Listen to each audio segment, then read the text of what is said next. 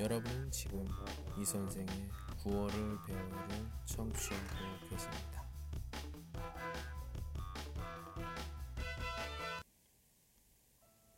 내가 당신에게 행복이길. 내가 당신에게 웃음이었으면 좋겠습니다.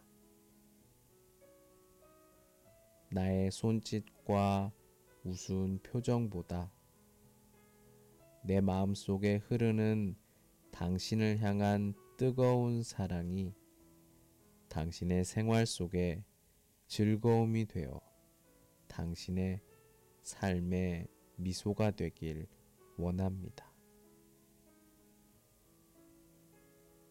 내가 당신에게 믿음이었으면 좋겠습니다. 백마디 맹세와 말뿐인 다짐보다 내 가슴 속에 흐르는 당신을 향한 진실한 사랑이 당신의 생각 속에 미더움이 되어 당신의 삶의 동반자가 되길 원합니다.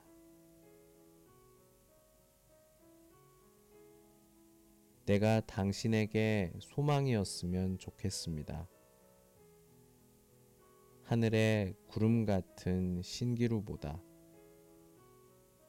내 생활 속에 흐르는 당신을 향한 진솔한 사랑이 당신의 신앙 속에 닮아감이 되어 당신의 삶의 이정표가 되길 원합니다.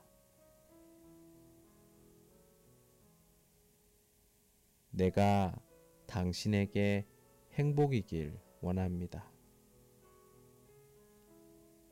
나와 함께 웃을 수 있고, 나와 함께 믿음을 키우며, 나와 함께 소망을 가꾸어 우리 서로 마주보며 살아가는 세상. 당신의 삶의 행복이길 원합니다.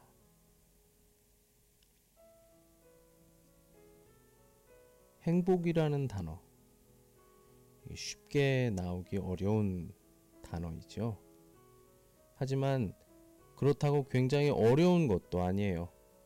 우리가 조금만 생각해 보면 행복은 주변에도 있고 내 옆에 있는 이 사람이 나에게 굉장히 행복인 그런 사람이 될 수도 있습니다. 행복은 너무 멀리 찾지 마세요. 가까이에 있습니다. 내가 별로 중요하다고 생각하지 않았던 그 사람이 사실은 내 삶에 있어서 굉장히 중요한 행복이 될 수도 있다는 사실 잊지 마세요. 오늘은 여기까지. 안녕.